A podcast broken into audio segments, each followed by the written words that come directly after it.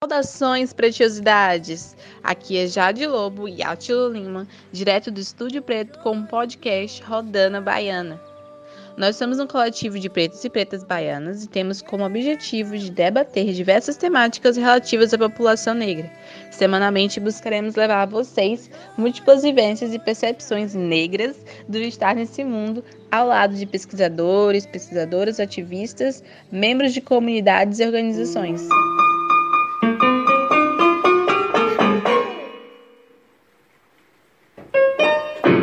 Esse é o nosso primeiro podcast, justamente no Dia dos Namorados. Por isso a gente escolheu discutir o amor, o amor, amor preto. preto. E hoje temos cinco participações super especiais. Beatriz, do Rio de Janeiro, jornalista, pesquisadora, editora-chefe da portal Black Femme. Diz oi, Bia. Oi, oi, gente. Helder, que é dono do Boteco do Helder e trabalha ao lado da comunidade preta de Salvador. E aí, gente, tudo bem com vocês? Prazer. Henrique Oliveira, historiador, colaborador da, da página do Alma Preta e Smoke Buddies, de Salvador. Oi, oi, galera. Obrigada pelo convite. Tá. Jorge Barbosa, psicólogo clínico e social, com trabalho voltado à saúde mental da população negra. Diz oi. E aí, pessoal, tamo junto. Prazer. Por último, não menos importante, Luísa, 24 anos, de Potiguar, Alagoas, estudante de Relações Públicas e pesquisadora de Social Media. Fala, oi, Lu. Salve, salve. Bom, uma grande referência nas reflexões sobre amor preto é a professora e ativista estadunidense Bell Hooks. Em Vivendo de Amor, ela disse: Nós, negros, temos sido profundamente feridos, com a gente diz feridos até o coração. E essa ferida emocional que carregamos afeta nossa capacidade de sentir e, consequentemente, de amar. Somos um povo ferido. Feridos naquele lugar que poderia conhecer o amor, que estaria amando.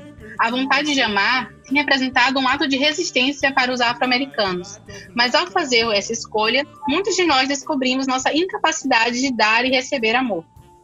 Bom, a nossa querida psicóloga e artista portuguesa Grada Quilomba também usa essa metáfora da ferida para dizer como a história colonial é uma história que nunca foi devidamente tratada e que frequentemente inflama e sangra. A história colonial foi baseada em coisificar, em objetificar, em marcar, e vários pesquisadores ao redor do mundo, como a Grada Quilomba, acreditam que ainda estamos vivendo uma continuação da história colonial, na medida em que, após o processo de colonização, ainda ficamos com a colonialidade, ou seja, a divisão de poder em torno da categoria raça e de outras desigualdades que se tornaram estruturais. Voltando a falar do Bell Hooks, ela fala bastante sobre o impacto do processo de escravização no ato de amar. Com muitas das referências das relações naquela época eram er, efêmeras, famílias e comunidades eram separadas. Inclusive, isso era por vezes uma forma de punição, mães negras eram obrigadas a se separarem de seus filhos e verem eles serem vendidos como escravos, destituídos de sua humanidade. Então, em seu texto, Hooks imagina que, no pós-escravização, estivéssemos todos muito ansiosos para vivenciar o amor, relações de intimidade, mas talvez muitos de nós estávamos despreparados para tanto. Ela ainda aponta que talvez essa seja a razão pela qual muitos negros estabeleceram relações familiares espalhadas espelhadas na brutalidade que conheceram na época do processo de escravização, seguindo o mesmo modelo hierárquico que nos foi imposto pelo patriarcado branco europeu. Essa brutalidade, por vezes, também podemos encontrar nas relações de educação das crianças. Então, eu gostaria de ouvir dos nossos convidados sobre o impacto do processo de escravização no processo de amar do povo preto. Mas, assim, pensando na trajetória de cada um de vocês com amor. Quem gostaria de começar? Gente, boa tarde. É, primeiro agradecer o convite, né, de estar participando do podcast. E eu fiquei pensando muito, fiquei refletindo aqui em casa hoje à tarde, como como que a, como que foram as nossas relações, né, desde a infância e até a vida jovem, né, construção de relações afetivas. E já citando agora essa, essa escrita da Bell Hooks, né, sobre Vivendo de Amor. E eu lembrei também de uma parte que ela fala de emoções reprimidas, né? o quanto nós fomos reprimidos para não falar sobre os nossos sentimentos, né? E isso inclui também no nosso processo de amar, né? É, e, que, e, que, tipo de processo de amar é esse, né? Que eu fico, eu, eu fico me questionando. É amar o meu companheiro preto? É amar a minha, a minha é, colega preta? Então, chegando no Dia dos Namorados, é, esse, esse, processo de, de, de, ato de amar, de, de, de, a gente ver muitas postagens nas redes sociais, né? Ah, o amor preto cura. É, você só vai ser feliz quando encontrar um, quando encontrar um amor preto. Então eu fiquei é, pensando muito nisso, né? Uma das leituras que eu ainda não consegui terminar, porque realmente o livro é denso, psicologicamente falando, é um livro denso, e existem muitos detalhes, é um defeito de cor. E logo nas, nas 200 páginas iniciais, a personagem principal, que eu não vou lembrar o nome, ela acaba se apaixonando por um escravizado, um homem negro escravizado, né, junto com ela na casa grande que ela trabalha. E ela acaba se apaixonando e ela não sabe lidar com isso, porque ela, ela ali naquela situação ela não poderia se relacionar com ele. E também ela acaba presenciando muito, muitos atos violentos, né? Do seu senhor de engenho, onde ele acaba é, mutilando o pênis do, do, do amado dela, né? E, e aí eu fico pensando é, faço um, uma abertura até sobre falar sobre os nossos sentimentos, sobre falar sobre as nossas nossas vidas afetivas, o quanto a gente tem dificuldade, né? E aí, é, pegando o gancho da Bell Hooks de novo, que eu sou fã de carteirinha, acredito que vocês também devam gostar. É, o, o livro novo recente dela, que foi, tra foi traduzido agora, erguer a voz, pensar como feminista, pensar como negra, no primeiro capítulo mesmo, é, a Bel ela diz que que a gente sempre está em busca é, é, dessas, dessas questões afetivas, né? A gente sempre tem essa, essas dificuldades, é, sempre quando é fim de relacionamento, ou é um processo de solidão, é, um exílio, ou até um esforço de genuidade que a gente não amadureceu, né? E aí eu tô falando enquanto mulher negra, né? O quanto a gente é, no período de escola quando era menor a gente não era não fomos as meninas que recebiam as cartinhas nós não não não, não fomos as meninas que foram convidadas para o baile para a festinha ou que eram vistas como como as meninas bonitas, né? Como as, as meninas atrativas. E aí é, a Bel, a Bel ela fala que que a gente que a gente pode utilizar, né, um dos recursos de lidar com esse processo de amar e, e desabafar sobre isso é o ato de escrita, que ela fala que é um, uma atitude de autorrecuperação. E aí, é, eu fico pensando muito nisso, né? A gente, a gente entra, a, a, gente acaba entrando num relacionamento, a gente quando, quando entra, né? Quando a gente acha que entra num relacionamento, a gente fica naquela expectativa, não, agora vai, é, agora vou firmar com esse cara aqui, com esse cara preto, a gente vai ter um propósito de vida, vai caminhar junto, seja na dificuldade, seja na prosperidade.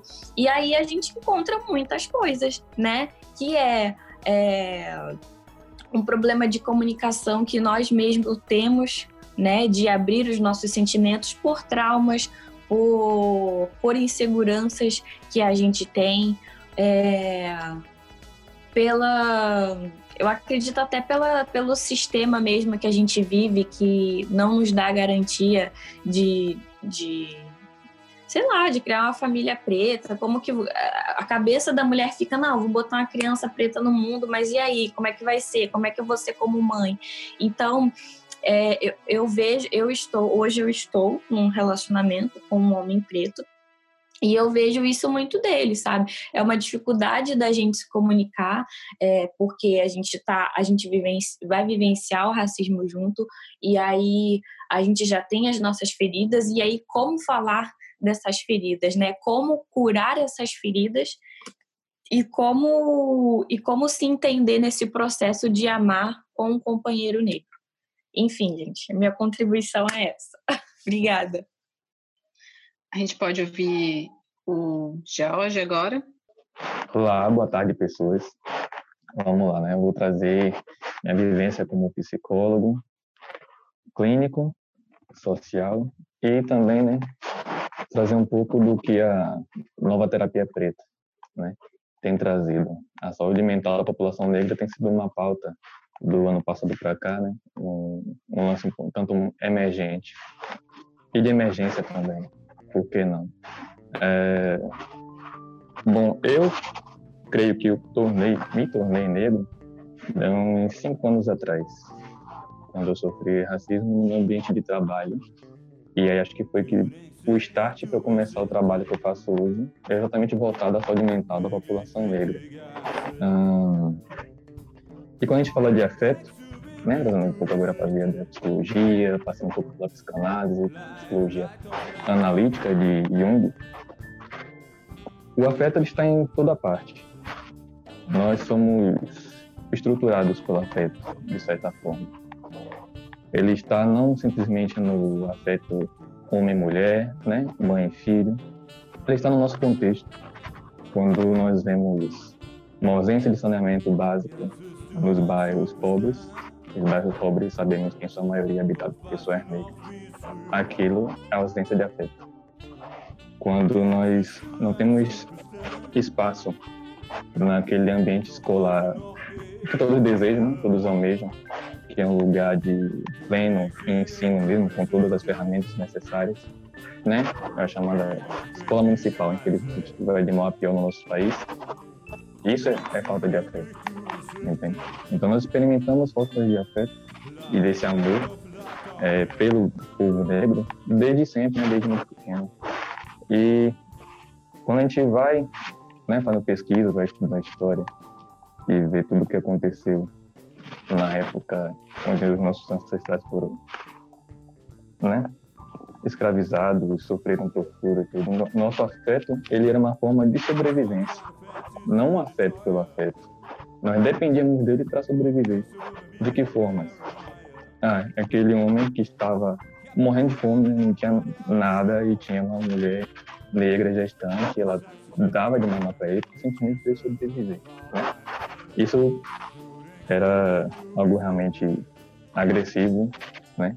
no sentido do afeto, para todos ali envolvidos. Toda a nossa concepção de afeto foi fragilizada ao longo do, dos anos. É, e na minha vivência pessoal, né, trazer ela de volta, sempre tentando compreender né, essas diversas formas de afeto, como eu poderia ajudar os meus, né, as pessoas que estão próximas.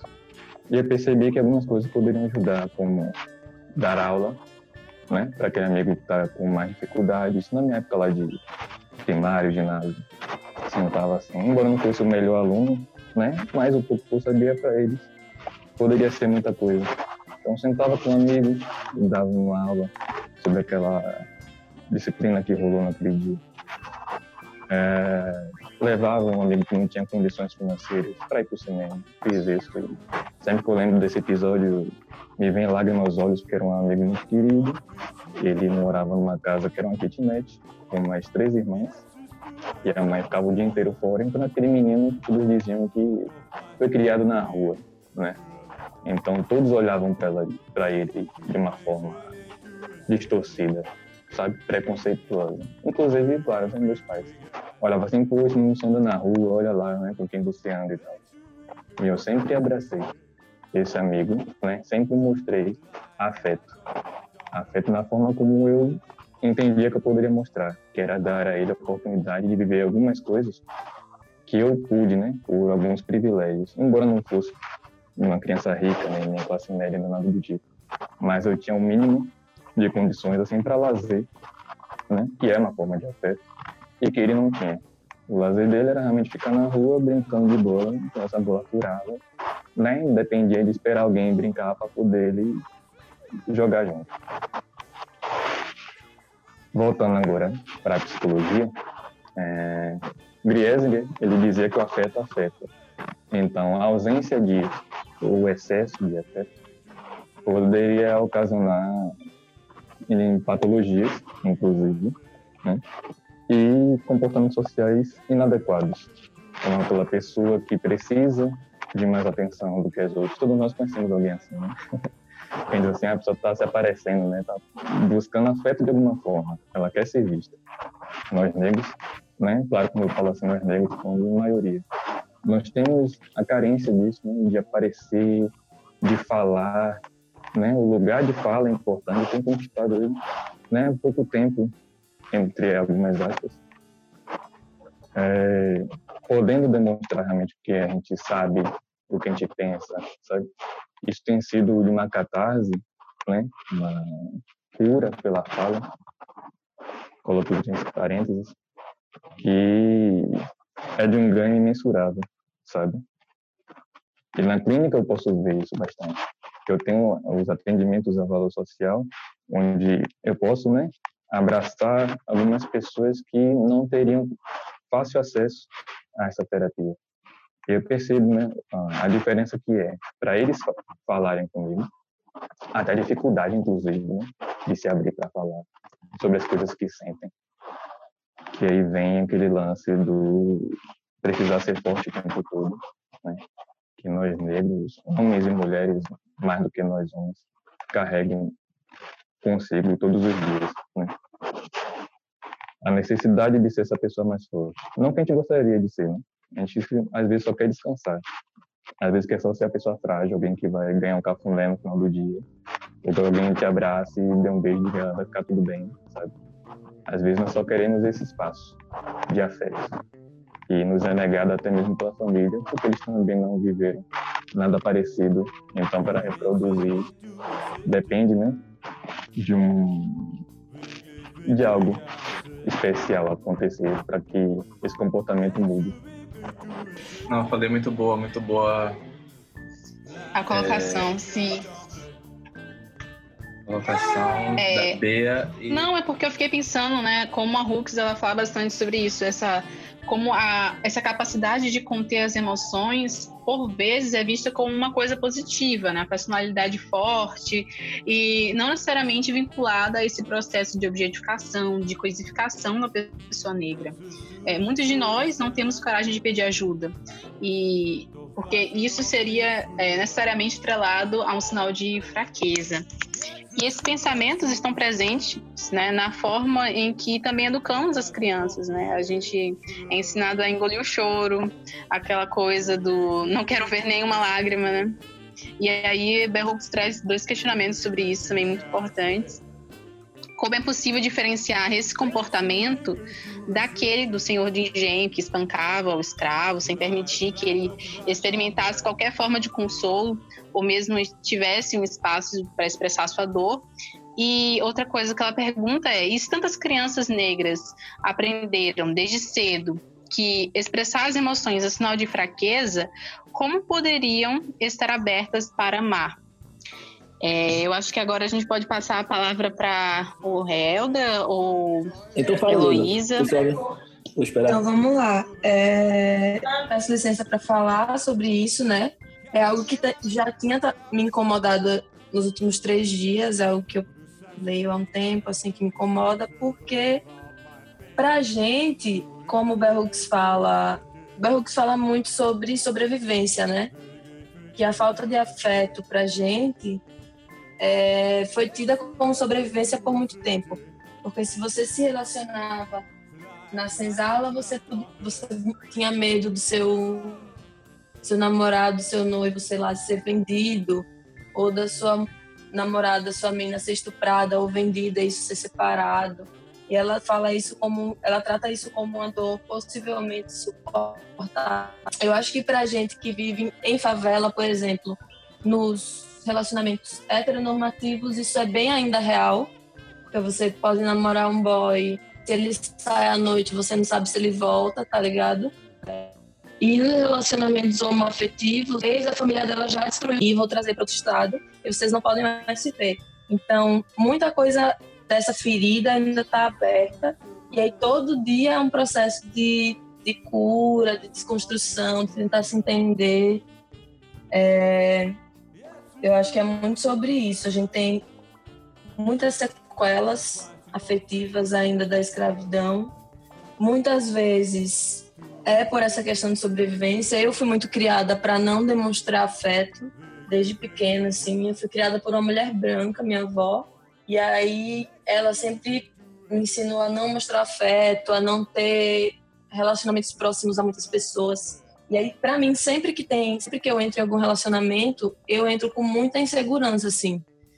Fora todas as outras vezes que a gente entra em relacionamentos que rola objetificação, mesmo com pessoas negras, ou principalmente com pessoas brancas, mas com pessoas negras ainda acaba rolando, infelizmente. E é isso, velho. Sempre que, que a gente entra em relacionamento mais sério, eu acho que as inseguranças aparecem mais agudas. Eu não sei se o Jorge, que é psicólogo, tem algo a contribuir sobre isso, mas eu, eu sinto que quando eu entro em relacionamentos mais sólidos, eu tenho muito mais crises, assim. Eu entro em crises homéricas sem motivo nenhum, assim, pensando que cada cada ato que eu fizer, qualquer coisa que eu fizer, qualquer erro, eu vou deixar de ser amada ou vou ser trocada, ou a pessoa não vai querer aparecer comigo na rua, enfim. Várias questões, eu acho que todas elas Berrux fala em, em Viver de Amor, que é um texto bem cirúrgico. É, tem um texto no Alma Preta que, que tem uma frase que eu até anotei no caderninho meu, que é dizendo que nos foi tirado o direito de amar de forma, de forma saudável. Esse de forma saudável foi, foi o que eu acrescentei, mas que nos foi tirado o direito de amar, historicamente falando, assim. E aí é uma coisa que a gente tem que trabalhar todo santo, todo santo dia, quem tem algum relacionamento, e todo santo dia também quem não tem, um relacionamento, mas que tem afetividade, né? É... Isso rola mesmo fora de relacionamentos afetivos, assim. Com amigos homens, é muito ralado, porque são homens negros, se abrir, assim. Quando se abrem, se abrem de uma vez e entram em prantos. É, a gente ouviu até o momento que você fala ou não se abre, ou quando se abre muito, entram em prantos, aí começou a cortar. Pode seguir a partir daí? Beleza, posso sim. Estão me ouvindo bem agora? Sim. É, pronto. Eu, eu tenho muitos amigos negros, homens negros. E eles raramente demonstram qualquer tipo de afeto, seja na amizade, seja no romântico. Mas sempre que se abrem, se abrem muito. Só, eu creio eu que só quando sentem muita confiança, muita intimidade mesmo, é criada. E aí, quando consegue se abrir, entram em prantos e contam traumas assim imensos que se você não tiver cuidado ao ouvir, também entra em prantos e vira um grande um grande momento assim de de choro. Eu já vivenciei isso várias vezes com vários amigos meus.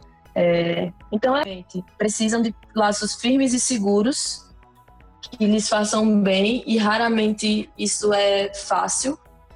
É muito difícil encontrarmos um parceiro preto, uma parceira preta que já tenha essa consciência ou que tenha esse cuidado, mas é algo que eu acho que a gente tem que ir construindo ao longo do relacionamento, sabe? Discutindo, conversando, expondo. Daí tem, tem a abertura, que sempre é difícil. De expor as inseguranças, expor os afetos sem ter vergonha, porque é uma coisa que para o nosso povo, penso, mas que individualmente para mim é algo muito difícil expor minhas inseguranças, expor meus os meus medos, que normalmente é medo de perder, medo de ser arrancada a pessoa de mim, tá ligado?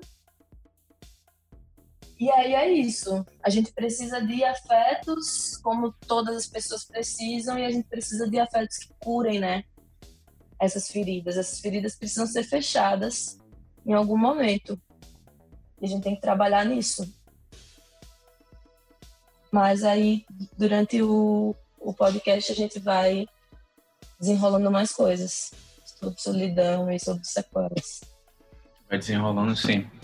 É, ou seja, a gente está dentro de dessas duas primeiras questões, que é o impacto do processo da escravidão no processo de amar e emoções reprimidas como estratégias de sobrevivência. Henry, tu tinha levantado a mão logo nesse primeiro decorrer. Fala pra gente. Pois sim. Estão me ouvindo? Perfeito.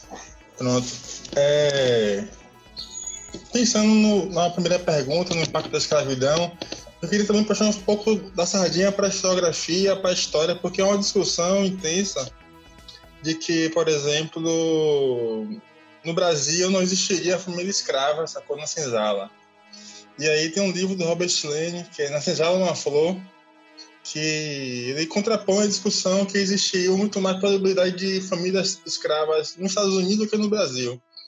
E ele faz pesquisa em São Paulo e tal, e, consegue achar documentação. Isso já é bem consolidado de que famílias escravas se casavam na igreja católica, inclusive, né, para conseguir status, prestígio.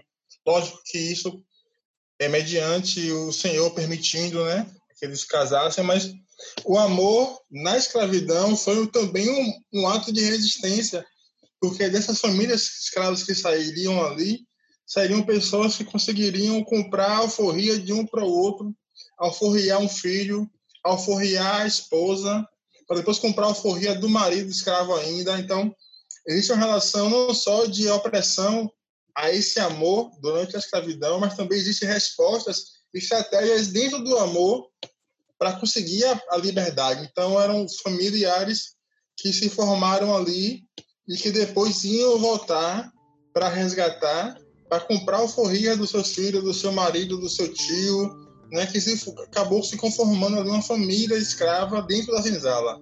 Isso dentro de todo momento de opressão, de controle e de repressão, de exploração que existiu na escravidão, também existiu amor.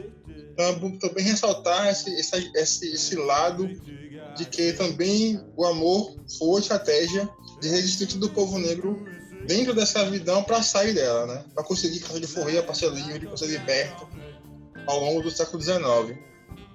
É, para mim também existe um processo muito dif difícil, né? É, pensar amor, porque durante a minha vida sempre tive afeto familiar, nunca faltou. É, dentro de casa, com meus pais e a família, mas fora da casa era muito difícil, porque muito bullying, muito, muito autodepreciação, então, tipo, não gostava da minha, da minha imagem, eu não tirava foto sorrindo, porque tinha dentes separados, né, antes de usar aparelho e tal, mas estava muito magro, e aí, na escola, por exemplo, eu passei a escola toda sem namorar na escola, sem beijar na boca na escola, sacou? Eu só vim perder a virgindade com 23 anos de idade. Tá? Então eu tinha um processo muito difícil de lidar com afeto, com sexualidade. Também minha dicção era muito ruim do que o que é hoje, então eu falava muito mais rápido do que eu já falo. Então eu tinha dificuldade imensa de falar com as pessoas, de me abrir, porque eu era muito tímido. Então o tímido fala rápido para poder não ser visto, né? Não poder ser notado. Então eu passei muito tempo dentro dessa, dessa bolha de auto-ódio, de dificuldade de falar sobre mim, de falar sobre afeto e, ao mesmo tempo, nutria amores, vamos dizer assim, platônicos, sacou? Admirações eternas, olhares, pensamentos, mas nunca tinha a coragem e, o, e a força de vontade de chegar e me falar e conversar, porque eu, eu tinha um não como certeza e porque esse não vinha porque eu era feio, sacou? Mesmo os jovens, os caras negros da minha escola, os caras mais escolados assim, negros, eles tinham relacionamentos e tal, mas o que a seleção que rolava é a seleção daqueles caras ditos mais descolados, né? Mais padrão, a galera que malhava, a galera que tomava anabolizante naquele tempo, então não estava nesse padrão, então se alguém me olhasse, eu não conseguiria perceber porque eu não estava achando que estava sendo olhado, sacou?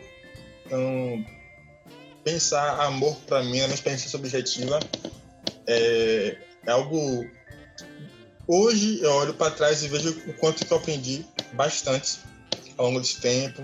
Minha companheira foi uma pessoa fundamental, que ela entendeu né, as, minhas, as minhas fraquezas, as minhas deficiências, a minha dificuldade em, lidar. Inclusive, isso foi difícil para a gente, porque eu passei um tempo meio frio. Era, ela dizia: ah, seu beijo é frio, seu abraço é frio no começo do namoro, porque eu não estava aberto, porque eu não achava que alguém poderia namorar comigo, só que alguém poderia me querer. Então, tem muito isso, desse, dessa dificuldade de você se abrir para experiências porque você acha que é um patinho feio, sacou? Então, o que a Luísa falou sobre homens negros se abrirem de forma. Quando se abrem, são de forma dolorosa, é, é bem isso mesmo. Então, a gente não acha espaço entre os homens também, não os culpando, mas porque a masculinidade impõe essa, essa dureza, né? A gente não pode mostrar muito afeto entre nós, não pode discutir temas individuais, porque senão a gente é muito sentimental, a gente é frágil, então a gente não consegue achar nesse meio é, uma acolhida, ouvidos e, e reciprocidade para discutir esses temas. É bem difícil é, essa discussão ainda, de forma geral, assim. Era só isso. E o Henrique, mas entre nós aqui, eu acho que você é o único que é casado. É, Sim. E, e, mas como é que foi essa experiência, assim? Porque é, é, para mim, eu já de mulher negra, mãe solo, para mim é quase uma coisa assim muito, muito distante. Porque tu é casado, tu, foi, tu casou na igreja, na igreja católica? Não, não, sou ateu. Foi uma cerimônia só. Ela de, mas de véu, tudo. Não, não foi de. Ela usou um vestido, acho que do tipo sereia, algo assim. Foi, um, foi bem no. Cara, foi uma cerimônia, sacou? Foi um casamento, mas foi mais uma cerimônia, mais um evento para os amigos, para a família que estavam junto com a gente desde, desde o começo e tal. Mas como eu sou ateu, a gente não ia fazer casamento religioso porque para mim não tem um significado. E ela hoje é muito próxima do espiritismo, sacou? O pai na casa de espiritismo e tal, dialoga, lê, faz, mas eu sou ateu. Mas aí, a gente casou porque a gente passou sete anos, sacou? Namorando, sete anos, experimentando, sete anos, percebendo que dava para conviver junto, que valia a pena morar junto, a gente já estava ali ao os anos discutindo, projetando, investindo para ter o nosso canto. É, mas não foi fácil, tipo, foram crises, sobretudo minhas, né, em relação a, a outras pessoas. Então, como eu tinha dificuldade em relacionamento e tal, eu tinha muita fragilidade com pessoas próximas, sacou? Mulheres próximas, assim. Eu ficava muito em crise quando alguém se aproximava de mim e começava um diálogo, né? Só eu sempre achava que poderia surgir algo daí, eu sempre estava em crise, ficava distante, e aí a gente precisou se maturizar bastante até chegar e, e vir morar junto no começo do final do ano passado. Mas, é, inclusive, tipo, ela tinha uma visão muito romântica de amor. Uma coisa que eu nunca tive, né? Eu nunca fui assim, romântico no sentido idealizador, mas nunca, na prática, sempre achei mais difícil botar isso em prática. E aí foi coisa também que a gente discutiu, que a gente teve que se reentender, né? Deixar de lado um pouco que o amor romântico ele é uma, uma meio que uma enganação, né? É um véu que coloca no nosso, na nossa mente, nos nossos olhos. Então, teve que compreender que o amor foi construído, foi feito ao longo dos anos, sacou? Eu não olhei para ela de primeira vez, de segunda em terceira, e eu amo essa mulher e a gente vai ficar junto. Eu só percebi depois que a gente começou a ficar junto, a, relação um tempo terminou, porque eu tinha nessa fase que eu andava meio indeciso, que eu andava meio difícil em mostrar afeto, então terminou, passou acho que quase um ano a gente separado, mas naquela conversando e tudo. E foi isso. Foi maturidade, sacou? Não foi amor por amor, vamos dizer assim, né? O amor foi chegando quando a gente passou a se entender mais, conversar mais, dialogar mais. E chegou.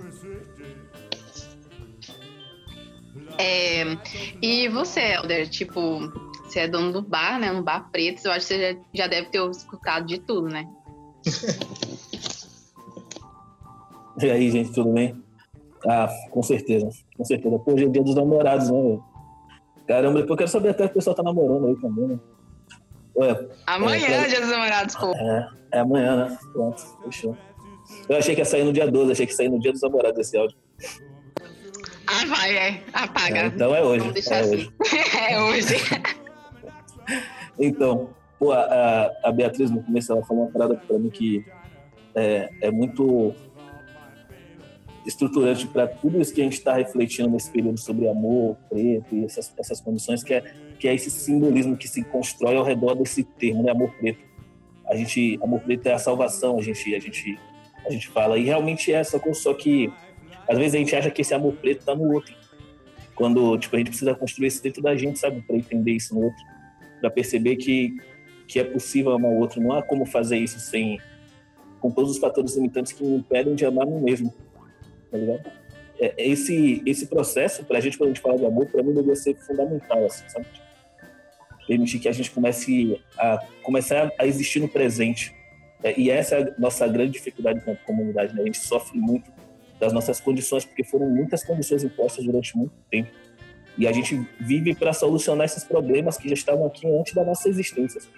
A gente já nasce assim, tipo, o relacionamento de duas pessoas pretas que vivem nesse processo de luta e e direitos raciais, é um relacionamento que ele já vai bem conturbado porque já tem se despertar as questões raciais. Então, além de todos os processos de relacionamento, você também vai estar lidando com as situações de, do racismo estrutural, mano. É muito complexo, né? A gente começa a transformar nosso relacionamento em objeto de estudo, tá ligado? E isso é, isso acho que quebra muito do, do processo de se conhecer, tá ligado? De permitir, a gente já tem referências, a gente já tem leituras, então o outro vira aquelas a gente vai interpretar outro por aquelas referências leituras e, e essa parada vai talvez condicionar a gente a já esperar algo, sabe? Eu tenho, eu tenho muitas é, complexidades sobre essa, essa questão do amor próximo. Eu, eu, eu tinha lido bastante sobre reciprocidade, isso ficou na minha cabeça, né? E me pareceu muito é, atenuante essa necessidade de estar sempre fazendo para o outro aquilo que o outro fez por você, sabe? Tipo, eu acredito que a gente precisa deixar claro pro outro que a gente, precisa, a gente pode ir, tá ligado? Tipo, olha, eu só vou até aqui, tá ligado? Então, você aceita isso? Você gosta disso? A gente precisa ser sincero nessa condição. E não, tipo, existir para servir o outro que o outro fez com você, porque também tem as questões individuais, tá ligado? Que a gente precisa reconstruir. É, acho que todo mundo, em algum momento, quase todo mundo falou da infância, né? Da condição da, da, da pessoa sozinha, né? Eu vivi isso também, né? Eu já era o menino violento, né? Minha primeira grande desconstrução foi esse processo de, da barreira violenta. Eu já era um menino preto que os meninos, eu percebi isso, era para eu percebi assim, eu comecei a voltar a andar sozinho, porque ninguém falava comigo na escola. Né? Mas quando a gente saía da escola, e tinha que andando, passava para frente na escola pública, tinha uns quatro meninos e uma menina que sempre me esperavam para sair, né? Porque eu conhecia os meninos, que os meninos moravam na minha rua, tá ligado? E aí os meninos sempre trocavam ideia, e aí eu comecei a entender assim, tipo, como que, como que a minha raça me colocava no lugar para essas pessoas de utilização e descarte, tá ligado? Esse, esse processo foi muito, muito revoltoso, é um processo que eu ainda estou é, tentando desconstruir dentro de mim para eu poder entender até que ponto interferiu na, na, construção do meu eu, tá ligado? Então, tipo, como que eu estou nesse processo tão conflitante, tá ligado? Eu também vou estar dispondo de energias para existir pro outro. Eu, eu sou solteiro, né? Eu namorei duas vezes. Tive um namoro de 11 anos e um de um. Com experiências fantásticas, incríveis, né? Mas eu, eu, eu, eu não, não existi nesses 12 anos como essa pessoa que eu sou hoje, né? Não poderia. Minha condição de existência enquanto homem negro, com todos esses processos, é muito recente. Mas minha condição de homem negro, assim, existir enquanto negro, isso eu já tinha desde criança. Isso eu me entendia, eu entendia que eu era negro, sabe? Tipo, eu entendia isso muito, muito sem nenhuma dúvida, porque isso era conflitado o tempo todo comigo na escola privada que eu estudava. É, isso sempre deixou muito claro, eu era pivete preto da sala, tipo, eu não tinha amigo, né, tipo, não, não era convidado para as festas, isso, isso, já, isso na minha rua já era totalmente diferente, assim, na minha rua era muito aceito, na minha rua era, eu era muito, muito bem recebido, entre os meus eu, eu, eu existia, eu sabia essa diferença, isso sempre existiu comigo. Mas essa condição de desconstrução para entender as relações de amar, mano, isso é muito complexo, né? Eu, eu, eu, eu, eu quero muito ver, assim, sabe, tipo, esse relacionamento dentro de todas essas condições que são apresentadas pra gente. Eu espero existir nesse, nesse, nesse ambiente, mas caramba, é difícil, viu? É difícil, são muitas, são muitas coisas, são muitas coisas. Eu percebo, por exemplo, na, no lugar que eu nasci, né? Você vê assim, tipo, tem um casal que eles já estão juntos há uns 16 anos, desde quando eu era assim. E eles existem, e eles se relacionam muito bem, é uma coisa bem bonita de ver, assim, sabe? Tipo, e eles não. Eles são é um casal negro, né? São duas pessoas negras. E eles não precisaram de todas essas questões que a gente está apresentando aqui agora para conseguirem criar um, um método para existir de forma muito saudável por 16 anos, tá ligado? Tipo, o cara não traz a menina, eles são todos certinho assim, pô, tudo bonitinho, sabe? O contrato que eles estabeleceram, eles cumprem de forma muito foda e, e eles não precisaram aprender tudo isso. Então, tem alguma coisa aqui no amor próprio que eles conseguiram fazer muito bem.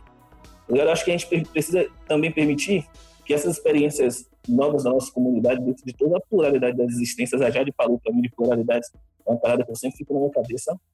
É, dentro de todas essas pluralidades, eu acho que a gente precisa permitir que essas experiências, que às vezes são menos proferidas nos livros e menos existentes nos espaços acadêmicos, que essas experiências também existam e também sejam base para a gente buscar caminhos. Porque a gente não sabe a solução, né? A gente vai só conseguir, tipo, apresentar caminhos e experimentar, né? Mas, enfim, é dia dos namorados, né, velho? Então, esse, esse, esse, esse podcast dos namorados vai ser um podcast pesado pra galera. Mano. Eu gostei. Gostei. Eu vou parar por aqui e vou esperar as perguntas. Vai ser pra chorar no dia dos namorados. É, é isso mesmo, gente. Eu vou só me mudar do lugar aqui que tem gente falando e eu vou fazer a terceira pergunta, pode ser? Eu fiquei pensando, né? Ouvi vocês falando, e aí eu tava falando pro Atilon, tipo, poxa, velho, quando eu tive meu primeiro namorado, eu não conseguia olhar para ele. Não conseguia olhar para a cara dele. Ele falava olhando para baixo, né? Isso tem a ver com muitas coisas que a gente ouve na nossa infância, né? Eu ouvia uh, coisas imperversas de pessoas que diziam que eram minhas amigas. Eu acho que cada um aqui tem essas histórias. E aquela coisa, ah, você não é bonita porque você é preta, eu ando com você para sentir mais bonita. Então, se por um lado o racismo nos ensina a amar tudo que é branco, por outro, dentro do patriarcado branco cristão, que nos foi imposto por meio da colonização e depois com a globalização, fomos e ainda somos ensinadas, como mulheres, a idealizar a formação familiar e o casamento, enquanto homens não são tão incentivados, né, dessa mesma forma a querer formar famílias. Eu trabalho bastante essas questões na minha dissertação, defeito de fabricação, né? Que construiu a aula de mulheres negras. E sobre esse assunto se destaca bastante a psicóloga brasileira Zanello, que traz em seu livro os conceitos de dispositivo amoroso, materno e da eficácia, que influenciam diretamente na construção de nossa subjetividade, de como a gente entende. Ela cita uma outra autora falando que o dispositivo amoroso constrói corpos em mulher prontos a se sacrificarem por amor a outrem. Então, na nossa cultura eurocêntrica ocidental, nossa cultura não, na cultura eurocêntrica ocidental, os homens aprendem a amar muitas coisas e as mulheres aprendem a amar, sobretudo, e principalmente os homens. A Zanello cria a metáfora da prateleira do amor para para explicar esse processo, né? Essa prateleira é profundamente desigual, marcada por um ideal estético, branco, né, magro, jovem. O padrão estético afeta de forma extremamente perversa as mulheres negras que não conseguem se colocar nessa prateleira do amor e estão em celibato definitivo, como apontam as pesquisas do IBGE, mostrando que mulheres negras são as que menos casam. Mas também esse padrão estético afeta os homens negros né, como um povo negro de forma geral, não fomos ensinados a amar nossos traços, nossa cor, nossos cabelos.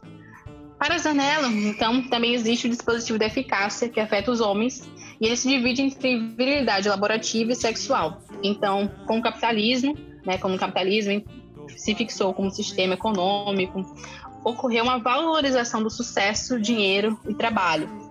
No dispositivo da eficácia, o ápice da virilidade laborativa é o status de o reconhecimento e o acúmulo financeiro pelo trabalho. Essa valorização afeta negativamente homens negros que não conseguem o acúmulo financeiro como homens brancos. E isso, né, essa pressão, né, influencia diretamente em dados como, por exemplo, o suicídio de jovens e adolescentes negros é 45% maior do que entre brancos. Então, a minha pergunta para vocês é: como pensar né, esse amor mediante as desigualdades de gênero que fomos ensinados desde muito cedo e mediante o padrão estético e as pressões né, de virilidade laboral, de trabalho, sucesso, dinheiro e essa, esse enaltecimento da brancura né, como belo? Eu acho que a Beatriz pode responder, alguma das meninas, né? Elo, quer responder? quer responder, Elo? Porque eu já comecei. Aí eu posso. Posso, posso começar ou você pode, tanto faz. Fui anotando as coisas. Então, sobre o padrão, padrão estético, é uma coisa que me chama muita atenção, né? Porque eu, por exemplo, desde os meus oito, de, oito anos de idade, meu cabelo era foi alisado, né? Mas naquela época eu não tinha consciência de que, de que isso hoje, né? Aos meus 26 anos, isso poderia é, surtir algum efeito psicológico em mim, né? Até na nossa autoestima.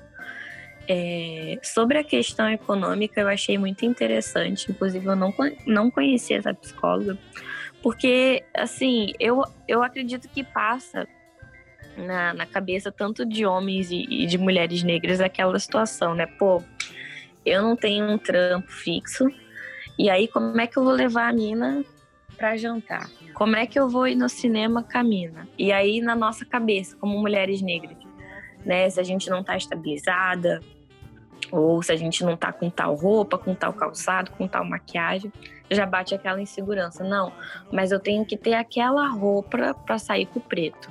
Não, eu tenho que estar tá naquele estilo para sair com preto.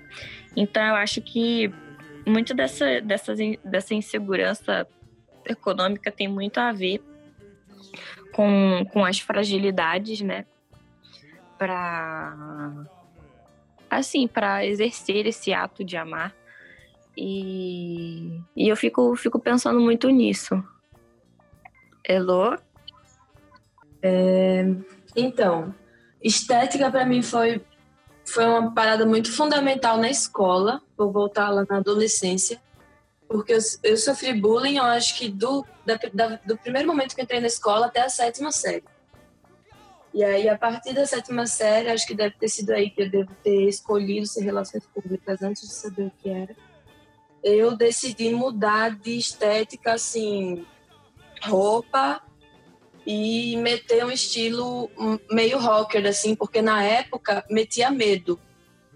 Eu não queria mais sofrer bullying e eu, eu queria só ser respeitada, tá ligado? Não precisava me achar bonita, mas eu tava cansada de sofrer bullying, ser a mais feia da sala e ser piada e tudo isso. E aí a estética a partir daí se tornou muito importante para mim no sentido de eu mesma, assim, eu precisava ser muito estética o tempo todo. Então eu me arrumava para sair para qualquer lugar. Eu eu tinha muito apego a isso, tenho até hoje, na verdade. Só que isso isso mudou de fato na escola, as pessoas pararam de me de me tratar tão mal, passaram a só fingir que eu não existia. Mas dentro de mim não mudou muita coisa porque eu já estava toda ferida por dentro, me achando feia, me achando insuficiente, tudo isso. Mas por fora eu estava ok. E isso me consolava, entre aspas, assim. Daí, nos meus relacionamentos, eu tive poucos relacionamentos. Até, até hoje, eu majoritariamente fui uma pessoa solteira. Hoje eu estou namorando, é recente, mas eu majoritariamente fui solteira e meus relacionamentos duraram muito pouco. Tipo, máximo de três meses, quatro meses, sabe?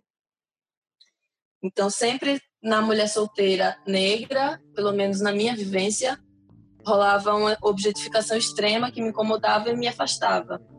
Depois de ter desenvolvido a consciência racial, né? Então, Hoje, é, e aí volto no, na questão hoje em dia em entrar em relacionamentos é, mais sérios, a, a estética é uma coisa importante para mim em tudo, tipo, ah, quero sair com a preta, quero que a gente saia linda, a gente vai ser um casal lindo e duas pretas e tal, turbantes, enfim, todos os acessórios possíveis para que a identidade seja marcada. Mas na real, na real mesmo, a estética é importante para mim mais como escudo, sabe? Foi, foi sempre foi sempre como escudo. A pergunta era sobre estética, né? Eu me perco às vezes. Tava aqui falando, né? E o Atilão falou: somos, somos todas as pessoas mais feias da sala, né? É, parece Exatamente. que é isso, é a reunião, a reunião das pessoas mais feias da sala. Então. E uma coisa, sala, uma coisa assim que eu percebi também. Tem um não, pelo menos. Quer falar, Elo? Não, uma consideração só que depois desse rolê da mudança de estética, que eu fui trabalhando a imagem mesmo, assim, no rolê de roupa, cabelo, tatuagem, enfim. Quando eu me tornei uma jovem adulta, eu passei a ser uma estética desejada, menos objetificada, mas algo como prêmio, sabe? E aí é bem aquela frase do Jonga, da, que ele fala lá, é, que ganhava pior nota e eu já, quem deu, as filhas da puta que deram zero, fala por esse nota mas ainda assim é algo objetificado, apesar da estética. É, era bem isso aí que eu ia complementar com a sua fala, Elu. Porque depois que, pelo menos comigo foi assim, depois que eu tomei uma tomada, é, tive, né, essa atitude de, de tomada de consciência racial, parece que, é, assim, surgiu muitas pessoas dando pitaco, né? Falando, pô, Bia, mas olha só, cara, teu cabelo é muito massa. Você tem que deixar assim. Não, agora você tá mais bonita, entendeu? E, e assim, é, tirando totalmente o contexto, sabe? Quando na verdade pra gente é, foi um esforço, sabe, da gente é, aceitar, né, essa, essa estética é, do cabelo, enfim, eu, eu fiquei pensando muito nisso. E na escola, óbvio, né? Cabelo de bombril. Ai, prende esse cabelo. Seu cabelo tá incomodando. Enfim. Seu cabelo tá atrapalhando, não tô conseguindo ver o quadro. Isso.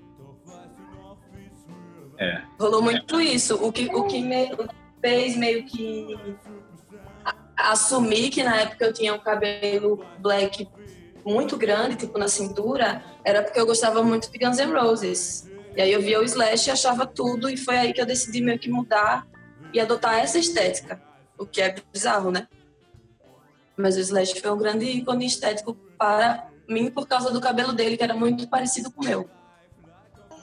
Mas eu tava, tava falando aqui também com a Tilon, né, que a hipersexualização afeta a gente de forma diferente, homens e mulheres, né? Uh, e é isso, né, meninos? Como é que isso afeta vocês? E, e é, eu acho que a gente tem que se resolver entre a gente em um certo ponto sobre isso, né? Tem muito aquele negócio, nossa, quando a gente descobre que, tá, que é lindo, né? E que é desejado, que isso acontece muito mais tarde, a gente fica tudo chato. É, pra todo mundo a gente tá metida besta, não é isso? Mas como é que isso afeta, por exemplo, o psicológico de mulheres negras quando. Um, como é que eu posso elaborar essa frase? Meu Deus, me ajude, Beatriz. É, no sentido de que, ah, quando a hipersexualização, de uma certa forma, ela está alinhada à virilidade sexual, né? Dizer, ah, eu peguei um, peguei várias. Só que isso, para mulheres, né, a gente é ensinado de que isso é uma coisa ruim. E e muitas mulheres não conseguem fazer isso, né? Não conseguem chegar nesse ponto de falar, ah, eu peguei várias. E, e os homens negros, diferente dos homens brancos, têm isso muito tarde. Então, como é que resolvemos isso, né? Como é que podemos. Porque eu acho, eu, eu, eu creio que sim, a gente tem que curtir a vida, temos que ficar com várias pessoas, se é isso que nós queremos, mas como é que vamos fazer isso cuidando da saúde mental das pessoas negras que estão que estamos nos relacionando, né? Pensando principalmente que já somos marcados, né? A questão do amor é uma questão sensível para todos nós, a questão do afeto é uma questão sensível para todos nós. Então, como é que faz, vamos fazer isso, né? De ok, precisamos vivenciar esse, esse processo, mesmo que seja tarde, tudo bem, mas como é que vamos mediar isso, né? E aí eu queria passar a fala para os meninos. É atípico, né? Atípico, bem citado pela, pela Elo, que é a primeira música do é, O Menino que Queria Ser Deus, né? Do Jonga. Ah, não é isso, é, questão de estética vai deixar em xeque, vai deixar em questionamento o belo. Onde está o belo? O que é o belo, né? Aí a letra que a Elo estava citando fala bem: Hoje as filhas da puta que me deram zero fala crush me nota. Dentro dessa modificação estética que passa o homem negro. Elder Henry George. Fala comigo. É, assim.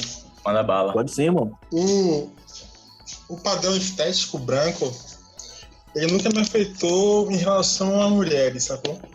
Mas sempre me afetou na minha identidade. E não me sentir belo, sacou? E não me perceber bonito. É, nunca, nunca, nunca me percebi, até pensando em tempos atrás, sobre essa experiência, que é retrospectiva, que eu tinha predisposição, uma tendência a achar mulheres brancas e negras de forma diferente no sentido da beleza, assim. Como era a minha autoestima era muito baixa, então eu não tinha essa esse esse esse perfil de escolher assim qual menina, por exemplo, eu vou poder ficar essa menina negra ela é feia, a branca é bonita, eu sempre nunca fui nunca tive esse viés pro meu lado, assim, mas se me afetou de forma a me achar feio. Isso foi o meu grande problema com, com estética, assim. Se eu percebia que os caras mais de cabelo mais, vamos dizer, mais fino, com os traços mais serocêntricos eram mais visualizados, eram os caras mais procurados, sacou? E, e, e eu nunca tive paciência, por exemplo, para esse cabelo crescer, Tá, meu irmão hoje tem dreadlock, mas tem Black Power antes e deixou embuchar de forma bem natural. Eu nunca tive esse, esse cuidado com o cabelo, sabe? Sempre que crescia, eu ia lá no barbeiro e cortava na 1 um, ou na 2, mas nunca fui programado individualmente para me cuidar por mim mesmo, assim, para me vestir, porque eu tenho que sair bonito, eu achava que qualquer roupa tava de boa e até o meu namorado isso influenciou no meu gosto de roupa, então é aquela fase, né? De time, bermuda, tactel, chinelo, dá pra rua. Então era bem assim, eu não tinha esse autocuidado com a estética, porque eu achava que nada ia conseguir me fazer ficar bonito, tá bom? Fotografia, fotografia era meu terror, corria de fotografia de família, de amigos, porque eu me olhava na foto depois de tirada, eu não me sentia bem ali, naquele enquadramento, naquele sorriso, naquele rosto, naquele corpo. Então, como eu tenho uma meter de altura, então era muito magro antes. Hoje eu menos magro, mas era muito magro antes, então o padrão estético botava para fora, então era muito mais complicado para me perceber belo do que ver outras pessoas não belas por não serem brancas, sacou? Isso me afetou assim. E sobre sexualidade, é, é isso, é esse padrão é, da virilidade, de, de sexualizar corpos, aí, aí sim me afetou muito mais, vamos dizer assim. Quando você tem problemas de sexualidade, de é virgem até uma fase considerada hoje não mais padrão, você consome muito pornografia, né? Vídeos, filmes, sites. Então, você acaba absorvendo certos padrões sexuais de corpos, de performance, que são negativos, que são tóxicos, como a galera fala, né? Acho que é esse padrão muito mais me afetou negativamente do que o padrão estético, mas o sexual, de também exigir de mim uma potência que às vezes não tenho no corpo, não tenho na mente, né? Que é porque programa sexualidade também é a mente. Então, acho que esse padrão da sexualidade foi muito mais intenso na minha existência, na minha experiência, do que o padrão estético. Acho que foi muito mais forte perceber que esse, esse modelo sexual imposto, exigido, esperado para homens negros não se, não se encaixava em mim É, até tinha receio, por exemplo, de as pessoas acharem que eu era gay porque não tinha namorado há muito tempo, né? 20, 21 e tal, sozinho. Então a gente acaba não, não se lidando bem com essas questões sobre sexualidade, sobre afetividade, sobre sexo e tal. É isso. Jorge, tô com saudade de ouvir sua voz. Você foi o primeiro a falar e. Fico lisonjeado. Bom, olha, já, né, já que você me convocou aí, eu peço licença também, porque talvez essa fala saia, saia um pouquinho maior do que eu gostaria, que eu quero contar três lances aqui. É, o primeiro é, como a gente percebe, né, que até o bullying é um privilégio. Porque quando a gente vai pensar em nós negros, as formas de chacota que a gente ouvia eram todas relacionadas a algo étnico, né, nosso. Cabelo, nariz, algo relacionado à pele, como massa, coveiro, algo do tipo. Então, né, não era bullying.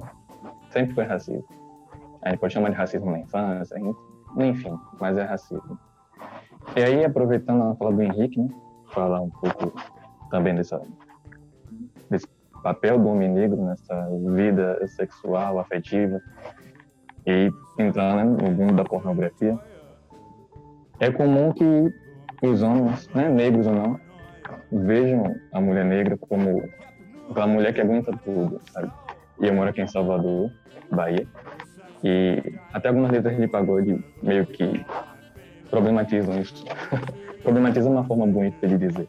Eles levantam simplesmente a bandeira sobre soco na costela, né?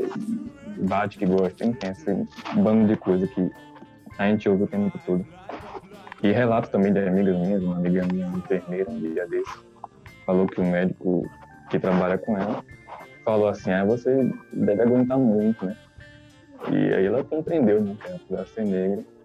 Ela achava, né, que todo homem negro é, digamos assim, bem avantajado naquelas partes. Então, por isso, a mulher negra aguenta muita coisa. Né? Ou simplesmente por ser negra, não necessariamente né, essa correlação com, com o tamanho do membro masculino. Mas aí é algo que a gente vê, né? Na indústria pornô, sempre que a gente vê a mulher negra, ela tá nesse lugar de alguém que vai ser sodomizado, né? De diversas formas. É, é a que faz os vídeos de gangbang, né? Que, né, para o pessoal que não, que não sabe do que se trata, são vários homens negros com uma mulher, né? Ali sendo acometida sexualmente. Eu digo acometida porque o que ela sofre é violência, embora tentam dizer, né, que a atriz, que é uma. Não, nada disso, é, é violento. É violento para quem assiste também, depois que você toma consciência da coisa. Ah, e dito isso, esse comportamento ele é meio que uma, uma escola, né, para esses jovens negros com a vida sexual fodida né? Porque é aquela pessoa que não, não é visualizado no seu meio social como alguém atraente. Então, o refúgio é né, a pornografia. São contos, são hentai, vídeo mesmo, enfim, essa porrada de coisa. E acaba sendo né, o espelho. É algo onde você vai tentar olhar e se encontrar de alguma forma. E aí vem outra violência, né?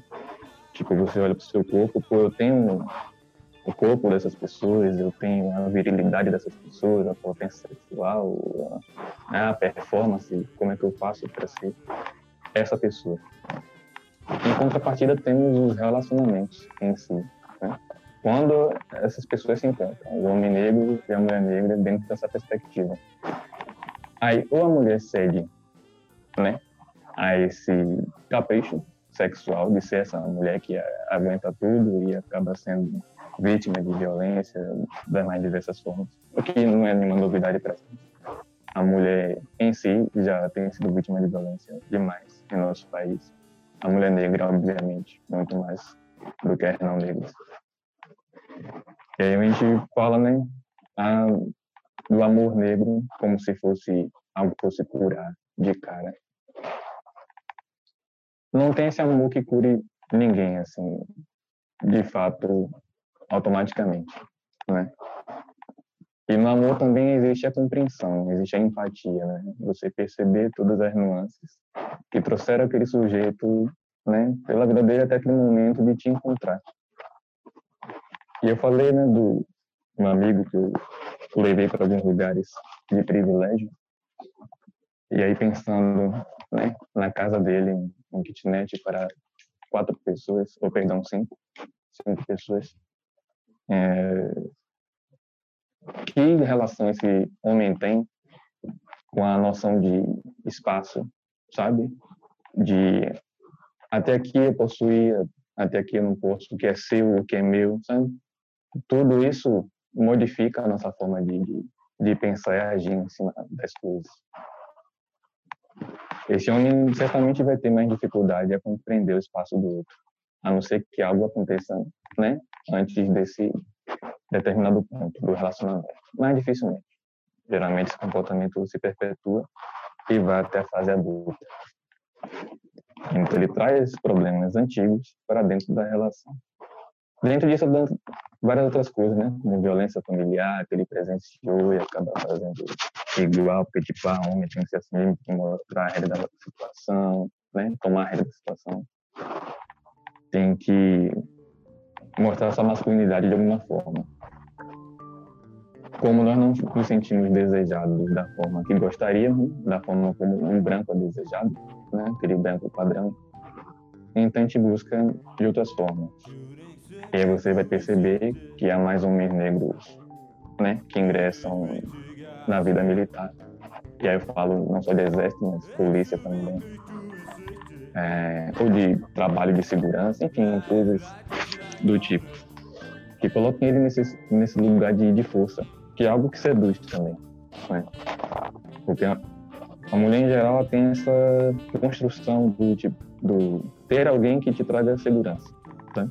Eu não digo nem só segurança física, obviamente, mas quando se fala do homem negro, é essa que entra em questão. Eu sempre fui aquele amigo negro que servia meio que de segurança pra galera, sabe?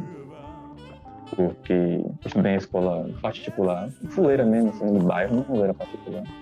Na faculdade, graças ao ProUni, também foi particular. Então sempre estive, né, rodeado de pessoas não brancas, ou não negras, perdão e acabava tendo esse papel, né?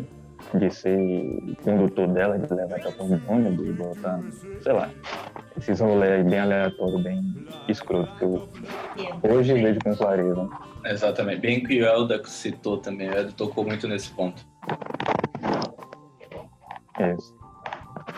Então, todo esse rolê, né, vai nos modificando a forma como a gente vê sexo, sexualidade, o corpo do outro. Né? E nós vemos as desculpas que vão dando para isso. Né? Ah, tipo, você tem. Né, mulheres negras têm mais curva do que as mulheres brancas e tal. E a cor é a cor do pecado. Esse o tanto de baboseira que a gente tem que ouvir diariamente. Né? E que é fomentado em épocas de carnaval, verão, né? publicidade, um monte de, de baboseira que tentam nos empurrar a goela abaixo, que é algo sexual também, né? Freud explica. Mas, para finalizar aqui, como eu falei, a ficar grande o bagulho, é... como né, tentar desconstruir isso, exatamente cada um compreender né, o histórico do seu parceiro, de onde você veio, como foi a sua criação, sabe? Eu não estou falando de compreender, não de aceitar tudo, tem coisa que é inaceitável, né? Se ele teve um histórico de violência familiar e tenta né, projetar isso em você, você não vai poder aceitar, pelo amor de Deus, né? tem que sair correndo. Mas, nos outros lances, né, tipo, é, dificuldade de se abrir, que é um lance né, que as mulheres geralmente discutem bastante com os parceiros, como eu vejo lá na clínica, né? Tipo, ah, ele não se abre, não fala comigo e prefere que eu falar com os amigos que os amigos, né, historicamente, são aqueles que legitimam tudo que a gente tenta dizer, né? Medo, inseguranças. Claro que nem tanto, né? Que nem se abre, o homem não se abre para todos os amigos. Escolhe um ou dois, assim, para ser aquele best friend, para você, né? Ser parceiro mesmo, para você trocar uma ideia. E é, ali não há julgamento, né? O diz assim, tu é foda, parceiro, né? Nem diz nada muito profundo, só diz isso e a gente já se sente aliviado por ter falado. É, e há dificuldade quando você entra numa relação se abrir com sua parceira, sabe? O medo do julgamento. Porque quando vocês falarem né, da vitrine, né? A vitrine.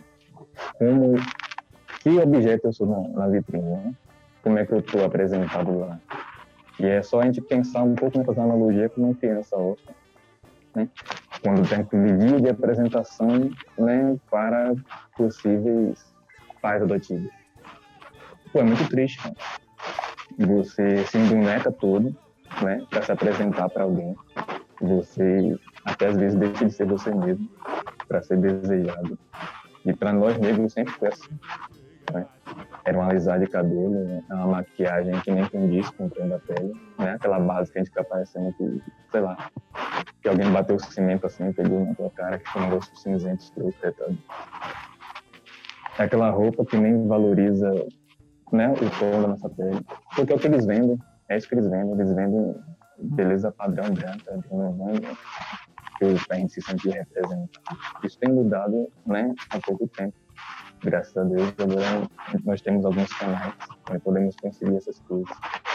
Uh, então, nessa vitrine, a gente sempre se sente inseguro né, em estar nela. Porque a gente olha ao redor e tem várias pessoas padrão e por probabilidade, a gente sabe que a gente pode se dar mal.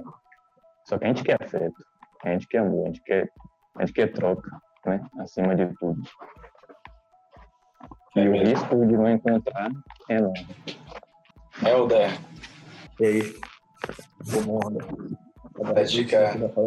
É, não. É, Jorge falando, você consegue pensar em coisas que trabalha, né? Psicólogo, ele fala o trabalho de psicólogo muito bem. Fala aí, El. Por aí, né, mano? A gente, a gente foi pensando nesse, nesse processo de, de entendimento do, do Belo. Eu não, eu não tive esse momento, não. Acho que eu acho que é mais difícil. Eu não sei, não sei se é mais difícil pro homem negro, mas eu ainda não cheguei nesse momento, assim, de. Eu tenho um lapso, né? Você tem momentos do dia que. De algum dia do ano que você vai se achar bonito, mas eles não são tão grandes quanto a minha dificuldade de olhar pro espelho, por exemplo. Eu ainda não me tornei essa pessoa. Então, é, eu acho que nessa condição. E também, tipo, eu, eu me pergunto assim, tipo, esse, esse processo de bonito, né? Tipo, o que é isso agora? Eu sou bonito. O que, que significa o quê? Sabe, tipo, o que, o que é que isso quer dizer? Quer dizer, então, o que é que mudou nisso? Eu não sei se eu consegui chegar nesse ponto de, de entender isso para me conceber como bonito ou não bonito, tá ligado? Tipo, eu, eu, eu entendo muito bem que o racismo me distanciou muito de mim mesmo, tá ligado? Tipo, eu tenho muita dificuldade de me aceitar em vários espaços, em várias perspectivas, vários espaços, em consequência dos efeitos do racismo na minha vida. Essa parada eu tenho certeza, eu tenho convicção disso. Eu imagino todo mundo também, né? E aí eu acho que a gente vai baseando nessa linha, né? Tipo, que são essas consequências do racismo que terminam masculando de diversas formas diferentes. Então, tipo, quando a gente vai pensar em belo, tipo, é, até quando a gente vai entender esse belo, a gente vai entender que o branco ensinou pra gente, o Belo é esse ambiente de competição que há um não Belo, tá ligado? A gente vai replicar isso, é isso mesmo? Eu não sei, eu, eu, eu tenho muitas dúvidas sobre esse processo, mas também acredito que, que eu entendo o significado, tá ligado? Tipo, emotivo, afetivo de se construir essa relação, então, tipo, é importante que exista. Porque realmente, tipo, fortalecer a gente enquanto, enquanto indivíduo, assim, também coletivamente. Então, é importante que exista. Mas Rapaz, a fala do, do, do, historiador ali, quando ele fala pra gente que das situações que ele passava, assim, eu, eu me vi muito daqueles momentos ali. Eu imagino que é um fator identificado muito grande isso, né? Tipo, pra gente quanto homem preto, assim. Tipo, o, o, lugar de segurança, esse espaço que só ele é, é esse espaço que só ele lhe permitido em determinados momentos e na necessidades deles. Nunca na sua, tá ligado? A gente aprendeu isso, a, não, a não esperar que as pessoas ajam conforme nossas necessidades. A gente se afasta, a gente faz as coisas sozinho, a gente começa a, assumir o peso do mundo nas costas. Né? Tipo, eu acho que, que para o homem preto tem essa consequência também. Tipo, a, a, grande massa de irmãos que eu conheço assim, tem essa necessidade absurda de ser melhor que qualquer coisa, sabe? Tipo, essa competição exacerbada. Talvez pela tentativa de se justificar por aquele momento que não podia ser nada Mas também eu acho que isso é feito pela dos processos que a gente fala pra gente do, do cara que se descobre quanto e bonito e tipo, fica nesse rolê de, de ficar com várias pessoas e de não ser sincero, né? Porque o problema tá aí, não tá no ficar, com as pessoas, não ser sincero, né? Essa necessidade de mentir, sabe? Tipo, esse poder do, da, da verdade, de armazenar esse poder da verdade, assim, falar a verdade. Tem, tem esse tesão também né, do cara quando tá pegando vários livros agora, né? tem esse tesão de guardar a verdade pra ele. Tipo, é, é, é uma parada muito, muito complexa, porque quando a gente fala de Belo, se a gente não pensar muito bem nisso, a gente vai terminar fazendo isso. A gente vai criar uma nação de gente preta aqui para a preta ruim, porque ele se descobriu agora e ele quer replicar toda a experiência que o branco teve com 16 anos que ele só vai poder ter com 25. A gente precisa disso? Eu não sei.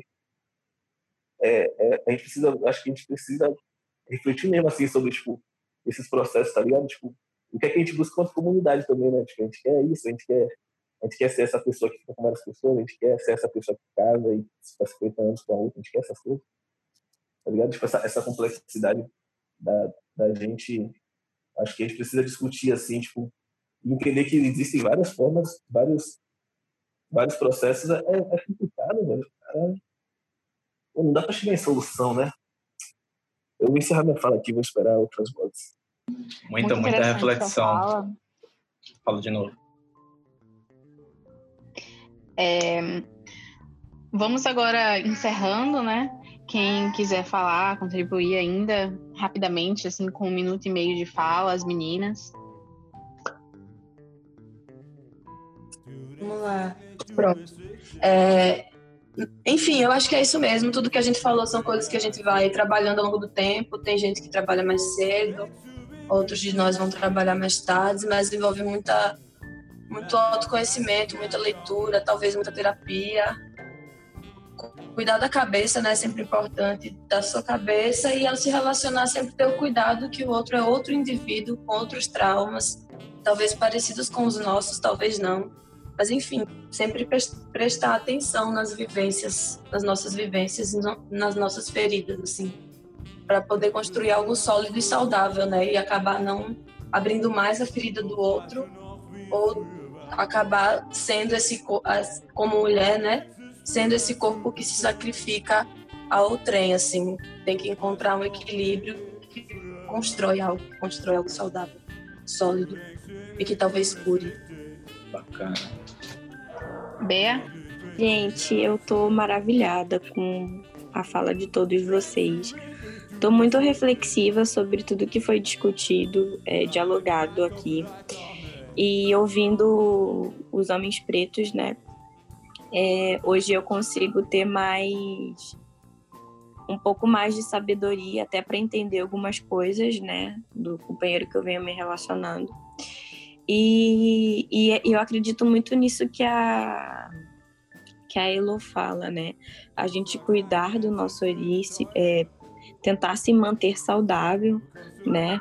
E, e uma coisa que, que eu lembrei até assistindo o documentário da Michelle Obama na Netflix é o quanto é importante fazer terapia conjugal, né? É, seja num relacionamento hétero ou num relacionamento homoafetivo, é, o quanto é importante trabalhar isso juntos, né?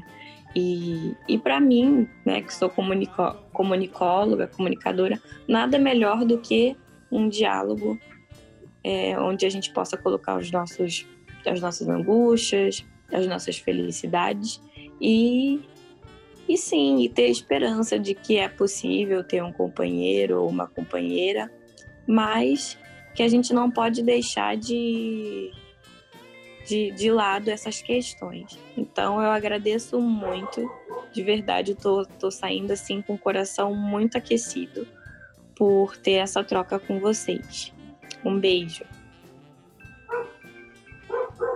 Valeu, Bea. Levantei a mão para falar de novo, só para dizer que estou muito honrada de ter essa conversa. Foi uma conversa que eu estava bem precisada, passei a semana pensando em tudo isso aí. Então, cada contribuição foi de fato uma contribuição aí. Muito obrigada a todo mundo. Obrigada, Adson, por ter me convidado. E é nóis. E é nós. É, cada, cada contribuição está sendo muito, muito pontual. Ainda bem que vocês estão podendo falar sobre isso e falar sobre isso uh, em grupo, né? Em grupo e para que outras pessoas, para que outros grupos ouçam e também possam reflexionar. É, nossos outros três colegas participantes querem dar uma, finalizada em um minuto, um minuto e meio, para a gente não estender tanto. Antes disso, antes de os outros colegas falarem suas palavras de encerramento, a gente estava falando sobre referência, né, Jade? Só aqui, nessa uma hora e pouquinho de conversa, citamos o livro da Bell, um doc da Michelle Obama e uma música do Jonga. Então, tá, estamos ótimos de, de pretinhosidade, estamos ótimos de referência. Vai lá, gente, para encerrar mais um minuto e meio de cada. Ah, é isso, eu queria agradecer pelo convite e feito. E, e pelo tema que é importante, que a gente acaba as, nós negros em geral, né, a gente não, não pensa sobre racismo na nossa vida de forma ampla.